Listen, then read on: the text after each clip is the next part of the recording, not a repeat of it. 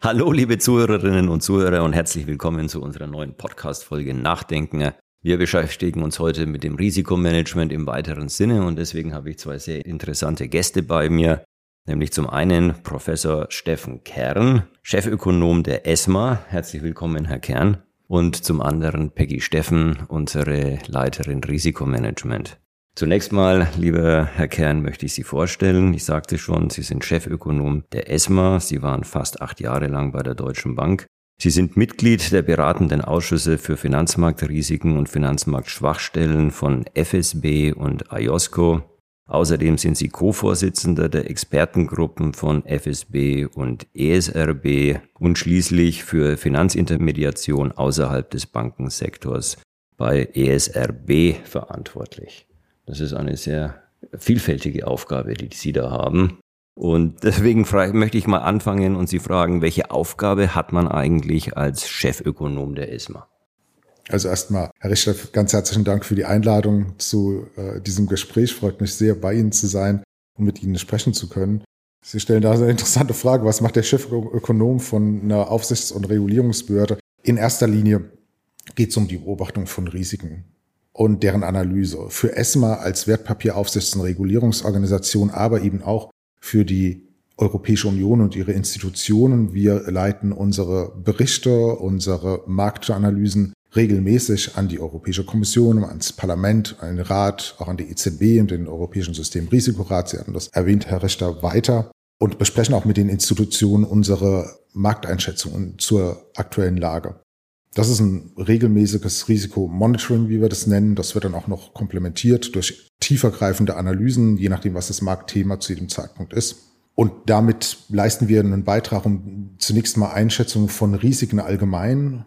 Und wenn die Lage ruhig ist, dann ist das ein relativ auch ruhiges Geschäft, in dem wir uns gegenseitig über die Marktlage informieren. Anders wird das selbstverständlich und wir sind ja momentan in so einer Phase, wenn es ein bisschen ruppiger wird. Ne? Und da ja. es dann um die Krisenarbeit und darum eben Zusammenhänge im Finanzsystem zu identifizieren, diese Zusammenhänge zu quantifizieren und entsprechend auch die Politiker beziehungsweise die Aufseher in die Lage zu versetzen, in die Institutionen reinzuschauen und auch die richtigen Fragen zu stellen, um dann Entscheidungen treffen zu können.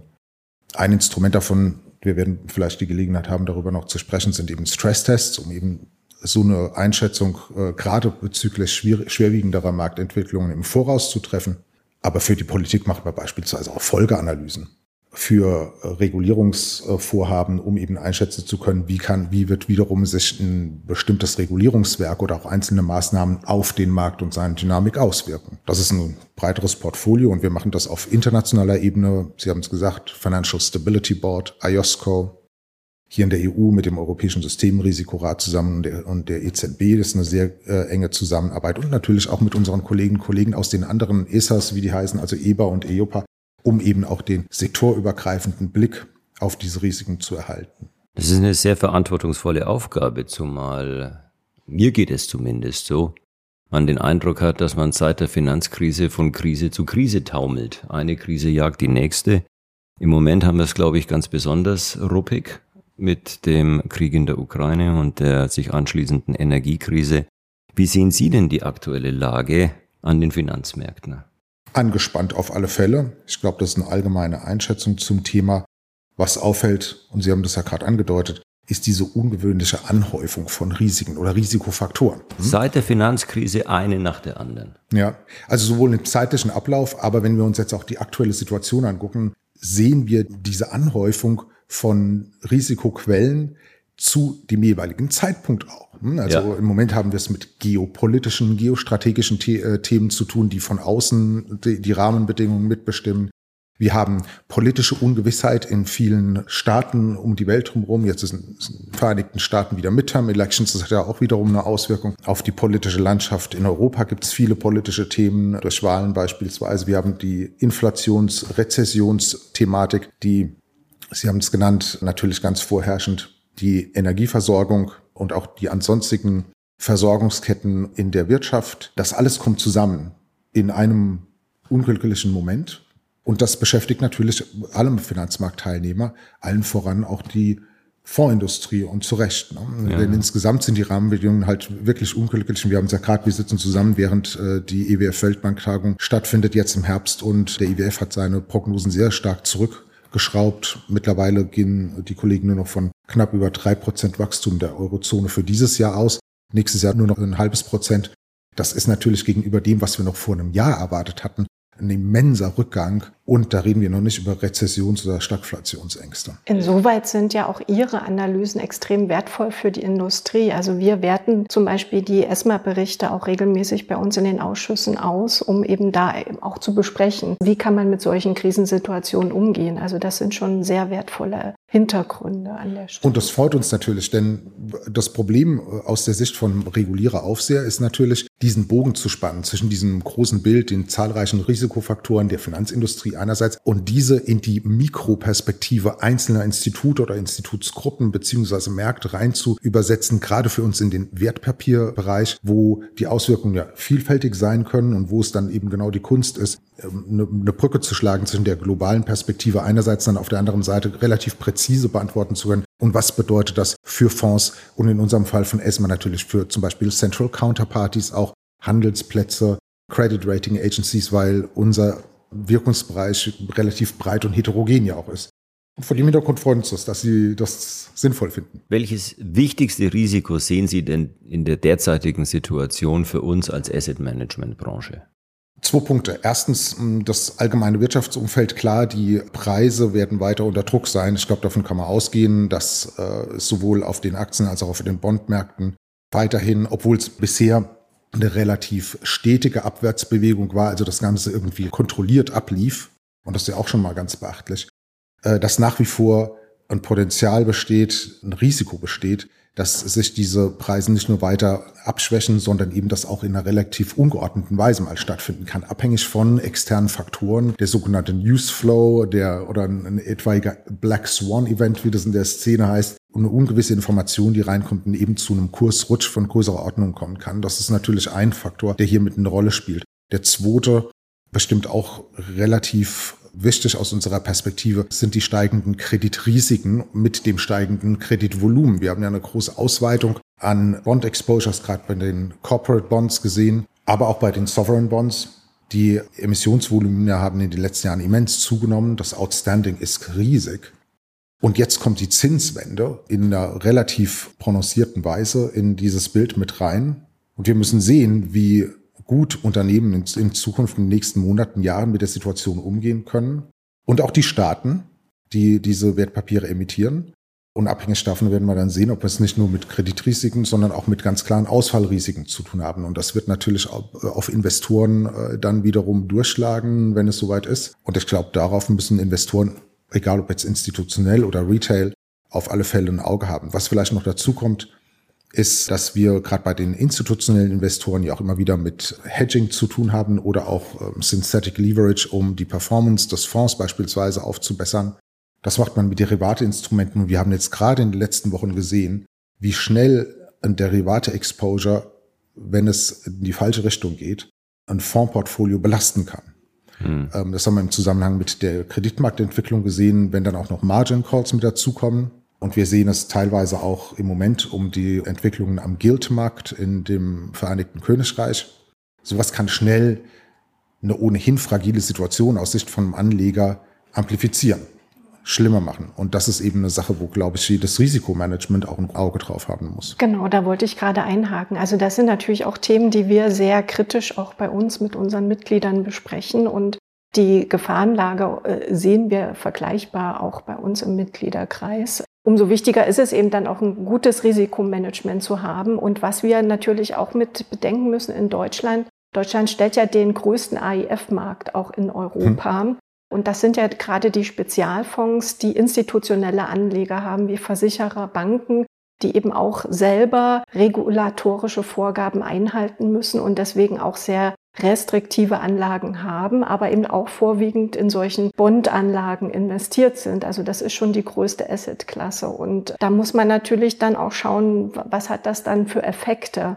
Und wir haben das auch mal geprüft und analysiert, äh, wie denn sich in der Vergangenheit auch Spezialfonds in solchen Krisenzeiten entwickelt haben, beziehungsweise wie das Anlegerverhalten ist. Und da haben wir tatsächlich auch antizyklische Effekte festgestellt, mhm. Ähm, dass eben gerade dann auch teilweise sogar mehr Geld reingeflossen ist in solchen Krisenzeiten, weil eben hier der Fokus auch eher langfristig ist und dass dann eben der Effekt nicht verstärkt wurde. Und das ist, glaube ich, etwas, was man immer noch mal im Hinterkopf behalten muss und dass man eben jetzt nicht alle Fonds sozusagen über einen Kamm scheren kann, sondern es ist eine heterogene Struktur und man muss eben dann auch immer schauen, wer ist dort Anleger in diesen Fonds. Dann fragen wir doch mal Herrn Kern, wie zufrieden er ist mit dem Risikomanagement in unserer Branche. Am besten wir nehmen ein Beispiel, auf das wir zurückschauen können, nehmen wir doch mal den März 20 mit dem starken Aktienkursfall im Zuge der Corona-Krise. Das hat ja durchaus Stress in den Fonds ausgelöst und haben Sie da Schwachstellen erkennen können? Herr Richter, erlauben Sie mir kurz auf die Antizyklizität äh, zurückzukommen, die Frau Steffen gerade angesprochen hat. Das begrüßen wir natürlich, wenn es in der, in der Praxis in diesen Transmissionsmechanismen gegenläufige Mechanismen gibt und wenn die sich dann auch, äh, auch noch so ergeben, dass dann Risiken sogar gelindert werden können in einer gewissen Weise durch dieses antizyklische Verhalten. In der aktuellen Situation reden wir allerdings für das erste Halbjahr von 153 Milliarden Abflüssen aus Bondfonds. Und das ist natürlich eine enorm große Zahl, die, und jetzt kommen Herr Richter auf Ihre Frage bezüglich des Vergleichs zur Corona-Situation im März 2020, ein ganz anderes Bild heute ergeben. Ne? Heute reden wir über 153 Milliarden Ausflüsse im ersten Halbjahr.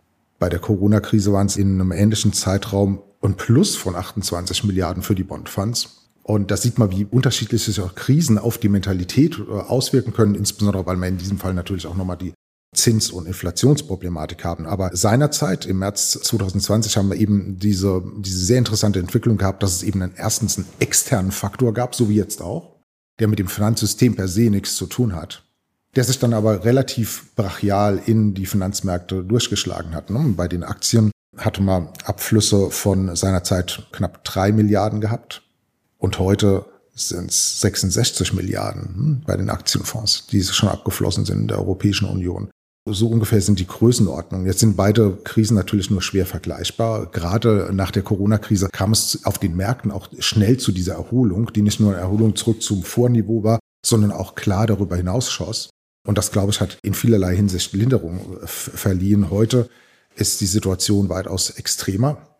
Denn wir haben es insgesamt mit sehr, sehr schwachen Fundamentaldaten zu tun, nicht nur auf der gesamtwirtschaftlichen Ebene, sondern auch auf der Unternehmensebene. Wir haben gerade schon angesprochen, die Verschuldung von Unternehmen und Staaten und die Zinskurve, die dem entgegenläuft. Und wir haben es noch mit einer ganzen Reihe anderer Risiken, über die wir bereits gesprochen haben, zu tun, die insgesamt die, den Ausblick oder die Hoffnung auf eine Erholung, wie wir sie eben dann im April und Mai 2020 gesehen hatten, in diesem Fall eigentlich relativ schwach aussehen lassen. Ne? Und deshalb ist das äh, momentan eine ganz andere Situation. Wir hatten seinerzeit übrigens genau uns die Reaktion der Fonds auf die Marktlage angesehen äh, in einer Studie, die sich insbesondere mit Corporate Bond Funds und auch mit Real Estate Funds auseinandergesetzt hatte und sind dazu eigentlich zu einem relativ erfreulichen Ergebnis gekommen, nämlich insofern, als dass äh, die breite Mehrheit bis zu 90 Prozent der untersuchten Fonds sich eigentlich als relativ stabil erwiesen hatte in dieser Situation. Und die Themen, Problembereiche, die wir seinerzeit identifiziert hatten, waren in erster Linie konzentriert auf die Frage des Liquidity Management, also die, inwiefern das Liquiditätsmanagement erstmal analytisch auf der Höhe der Zeit ist und zweitens, inwiefern Instrumente zur Verfügung stehen, um eine Situation handzuhaben. Und zweitens haben wir uns speziell mit dem Thema Valuierung von Portfolien auseinandergesetzt. Denn hier, insbesondere bei den weniger liquiden Instrumenten, ist es halt für Fonds wie auch für alle anderen institutionellen Investoren enorm schwierig dann mit einer äh, Situation sich auseinanderzusetzen, wo der Markt illiquide wird. Na, übrigens auch wieder eine Parallele zur aktuellen Situation heute. In der unmittelbaren Folge von, vom Einmarsch äh, Russlands in die Ukraine sind die Energiemärkte, die physischen Energiemärkte eingefroren. Und im weiteren Verlauf ist es eben zu ernsten Valuierungsproblemen gekommen, wo bis heute die Frage besteht, was macht man eigentlich mit russischen Assets, die als Stranded Assets in Portfolien liegen und nicht mehr bewertet werden können. Das ist zwar nur ein sehr, sehr kleiner Teil der Portfolien, aber es ist ein Problem. Also für den deutschen Markt können wir, glaube ich, sagen, dass wir insgesamt ganz gut durch die beiden Krisen durchgekommen sind. Russland-Exposures hatten wir insgesamt relativ wenig. Ich meine, es waren nur 0,15 Prozent des gesamten Fondsvolumens, was hier verwaltet wurden. Und die Fonds, die bei uns in der Abseitsstatistik auftauchten, sind dann woanders aufgelegt worden und hier nach Deutschland rein vertrieben worden. Mhm. Da gab es ein paar Schließungen, aber das waren jetzt keine großen Summen, die dort verwaltet wurden. Insofern für den deutschen Markt haben wir da jetzt ganz wenig Effekte gesehen. Und für Europa waren es 0,5 Prozent der Assets under ja. Management, also wirklich ja. äh, vernachlässigbar, ja. ein spezielles Problem. Genau, genau. Und für den Immobilienmarkt, da hatten wir ja schon nach der Finanzkrise nachgebessert und das hat sich dann ja auch in der Corona-Krise gezeigt, dass dort andere Märkte, glaube ich, oder andere Länder mit den offenen Immobilienfonds eher ein Thema hatten, weil die eben keine LMTs, also Liquiditätsmanagement-Tools, bislang implementiert hatten. Und wir waren ja da mit unseren Kündigungs- und Haltefristen schon ganz gut aufgestellt und krisenfest. Und wo wir auch nachgebessert hatten, waren ja jetzt auch im Wertpapierbereich, haben wir Tools eingeführt wie das Gating, Swing Pricing und da äh, hoffen wir, dass wir jetzt für die nächsten Krisen, die dann noch kommen sollten, auch ganz gut im Publikumsfondsbereich aufgestellt sind. Aber jetzt bleiben wir mal bei der gegenwärtigen Krise. Also wenn ich Sie, Herr Kern, richtig verstanden habe, dann waren Sie sehr zufrieden mit den Asset Managern in der Corona-Krise, aber auch, weil die Krise nicht so schlimm war und sehr kurz. Die jetzige Krise beurteilen Sie als äh, wesentlich ernsthafter und länger. Und die Frage schließt sich ja nun an, was wird die ESMA jetzt tun? Wird sie im Kontakt mit den nationalen Aufsehern darauf hinwirken, dass es bestimmte Risikomanagementmaßnahmen gibt? Sprechen Sie Empfehlungen an die nationalen Aufsichtsbehörden aus? Planen Sie Stresstests für Asset Manager? Weil wir wissen ja nicht, wann dieser Krieg vorbei sein wird und die Krise enden wird. Also wir waren seinerzeit zufrieden mit der Performance des Fondsmarkts insgesamt in der Europäischen Union. Aber wir haben uns schon damals dazu entschieden, Empfehlungen auszugeben, wie die einzelnen Problembereiche, die wir identifiziert hatten, wie man die eventuell graduell verbessern kann. Und seinerzeit hatten wir fünf Bereiche identifiziert, wo durchaus Maßnahmen getroffen werden können zwischen den Fondsgesellschaften der Industrie auf der einen Seite und auf der anderen Seite Aufsehern auf nationaler Ebene, aber auch auf der breiten Politik und ohne da jetzt ins Detail reinzugehen. Aber es ging uns in erster Linie um die Angleichung und Ausrichtung von Liquiditätsprofilen einzelner Fonds einerseits und auf der anderen Seite der Rückgabeverpflichtungen und dem Liquiditätsmanagement dazwischen. Also dass das von den Aufsehern auf nationaler Ebene, wir sind ja selbst als ESMA keine direkten Aufseher in der Fondsindustrie, sondern wir bringen nur die nationalen Aufseher an einen Tisch und besprechen Maßnahmen, die man treffen kann. Also wir haben da eine Empfehlung ausdrücklich abgegeben, dass das ein Augenmerk der Aufsicht sein sollte. Insgesamt Risikoprofile und Liquiditätsprofile auch finanzmathematisch besser zu erschließen und auch datentechnisch besser erschließen zu können auf der Fonds- wie auch auf der Aufsichtsseite, ist ein weiteres Thema, das von relativ großem Interesse ist. Und Frau Steffen, Sie hatten gerade darauf hingewiesen, die Verfügbarkeit von Liquiditätsmanagementinstrumenten ist über die Europäische Union hinweg in den Mitgliedstaaten sehr, sehr unterschiedlich heterogen. Ein Thema, das wir immer wieder aufgegriffen haben. Ich glaube, das ist in der politischen Szene auch in Brüssel ein wohlbekanntes Thema. Und das hatten wir damals auch nochmal aufgegriffen gehabt und haben ganz klar gesagt, hier muss es Klarheit geben in der Europäischen Union, welche Liquiditätsinstrumente verfügbar äh, sind, denn das ist gerade in einer Krisensituation von großer Bedeutung. Auf die Frage jetzt in der aktuellen Situation zurückkommt, wir haben zum aktuellen Zeitpunkt zunächst mal die Aufgabe, diese Krise, die ja zunächst mal eine Energiemarktkrise ist, aber sich eventuell auch noch breiter bemerkbar macht, analytisch zu begleiten und für die Politik und für die Aufseher die richtigen Informationen zur Verfügung zu stellen, um eben auch kluge politische Entscheidungen zu treffen.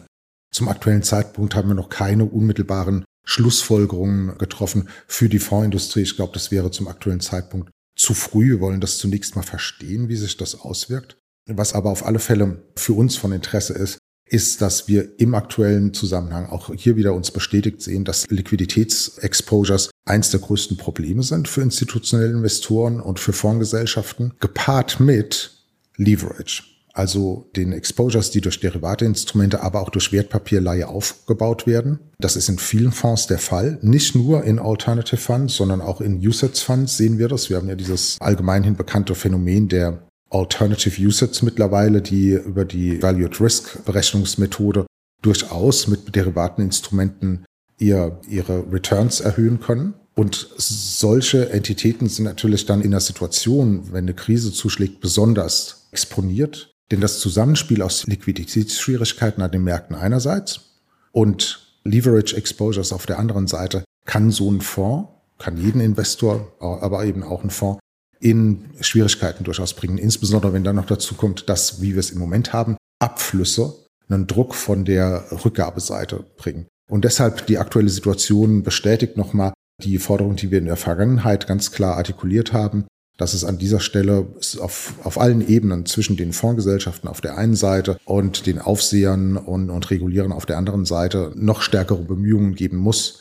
um diese Risiken einzudämmen, auch wenn sie natürlich nur Extremrisiken darstellen. Aber wir sehen die Extremrisiken hier vor unseren Augen. Nur als kleines Beispiel, Stresstests, Sie haben es angesprochen, Herr Richter, werden auch in, in Zukunft eine große und wachsende Rolle spielen.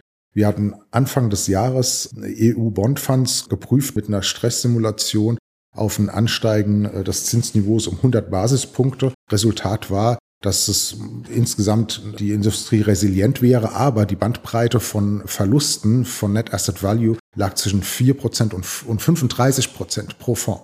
Also eine große Bandbreite und am anderen Ende lagen Fonds, die durchaus Probleme haben würden.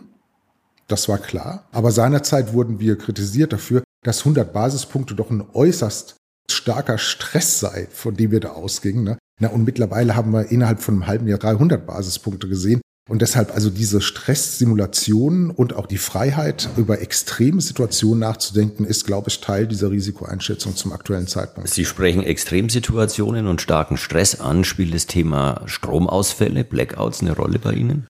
Operative Risiken sind ja. auf alle Fälle Teil unserer Erwägungen. Wir haben das in unserem Portfolio insbesondere bei den Institutionen besonders im Augenmerk, wo es um die Infrastruktur geht und um die Aufrechterhaltung von Finanzmarktinfrastruktur. Da spielt es eine besondere Rolle. Und wir als Aufseher müssen das natürlich mit den einzelnen Entitäten auch besprechen. Bei der Fondsindustrie beobachten wir das natürlich auch mit Interesse, aber es ist kein Schwerpunkt der Arbeit zum aktuellen Zeitpunkt. Ja, also wir haben das auch diskutiert jetzt äh, ja. vor zwei Wochen erst mit unseren Mitgliedern und die Aussage, ich glaube, das kann man so sagen, wir füllen erstmal den Dieselbedarf in unseren Kellern auf, um eben den Notstromaggregator dann weiterlaufen zu lassen. Also ich glaube, für zwei, drei Tage sind die Gesellschaften durchaus gerüstet, um da einen vorübergehenden Betrieb sicherzustellen. Aber wenn natürlich die Börsen als äh, systemkritische Teilnehmer am Markt ausfallen, äh, dann kann die Fondsindustrie auch keine Preise mehr rechnen. Und dann wäre der schlimmste Fall, dass alle Fonds ausgesetzt werden müssten. Also das wäre sozusagen das Thema. Und ansonsten kommt es darauf an, sind das flächendeckende Ausfälle oder sind es eben nur sektorale Ausfälle, wo man vielleicht dann doch nochmal agieren kann. Also das sind aber Themen, wo man durchaus drüber spricht. Wie geht man damit um? Umso wichtiger ist es, da ein Notfallkonzept zu haben und das zu überprüfen und auch äh, solche Stress auch auf Ebene der Gesellschaft durchzuführen. Ja. Und ein enorm interessantes Beispiel für dieses extreme Denken. Ne? Ja. Denn äh, wenn wir uns vor einem Jahr, äh, wenn wir hier zusammengesessen hätten und hätten uns die Frage gestellt, was sind denn extreme Situationen, wir wären wahrscheinlich nie auf Notstromaggregate gekommen nee. oder und nur Dieseltanks. An, und Dieseltanks. Und jetzt machen sich Marktteilnehmer zurecht diese Gedanken und Aufseher gerade auf nationaler Behörde im Zusammenspiel mit den Marktteilnehmern genau diese Gedanken. Und das ist wichtig, dass wir das tun. Und das reichert wiederum unsere Fantasie an für die Zukunft. Wenn wir Stresstests in der Zukunft designen, dann werden wir wohl auch zunehmend diese operativen Risiken mit in Erwägung ziehen müssen, auch beispielsweise in einem Fondszusammenhang, wo wir es bisher nicht auf der Tagesordnung ja. hatten. Umso wichtiger ist es auch, dass die Daten bei Ihnen vernünftig und gut aufbereitet ankommen. Und das ist ja bei uns auch ein großes Anliegen, dass wir ein einheitliches Reporting haben für alle Fonds hinweg sozusagen, für AIFs und OGAFs. Und da sind wir sicherlich hier in Deutschland Vorreiter, um da eben auch ein einheitliches Reporting zu haben, auch Leverage-Kennzahlen einheitlich zu berechnen. Weil nur wenn die Kennzahlen auch einheitlich vorliegen, kann sowohl der Aufseher als auch der Manager am Ende damit was anfangen. Ich glaube, wir könnten uns noch lange unterhalten, aber wir müssen Schluss machen, sonst wird aus zeitlichen Gründen aus diesem Podcast ein Zweiteiler. Lieber Herr Kern, ich danke Ihnen ganz herzlich, dass Sie, dass Sie hier waren bei uns. Peggy, äh, Ihnen natürlich auch und selbstverständlich Ihnen, liebe Zuhörerinnen und Zuhörer, auch wieder für Ihre Aufmerksamkeit.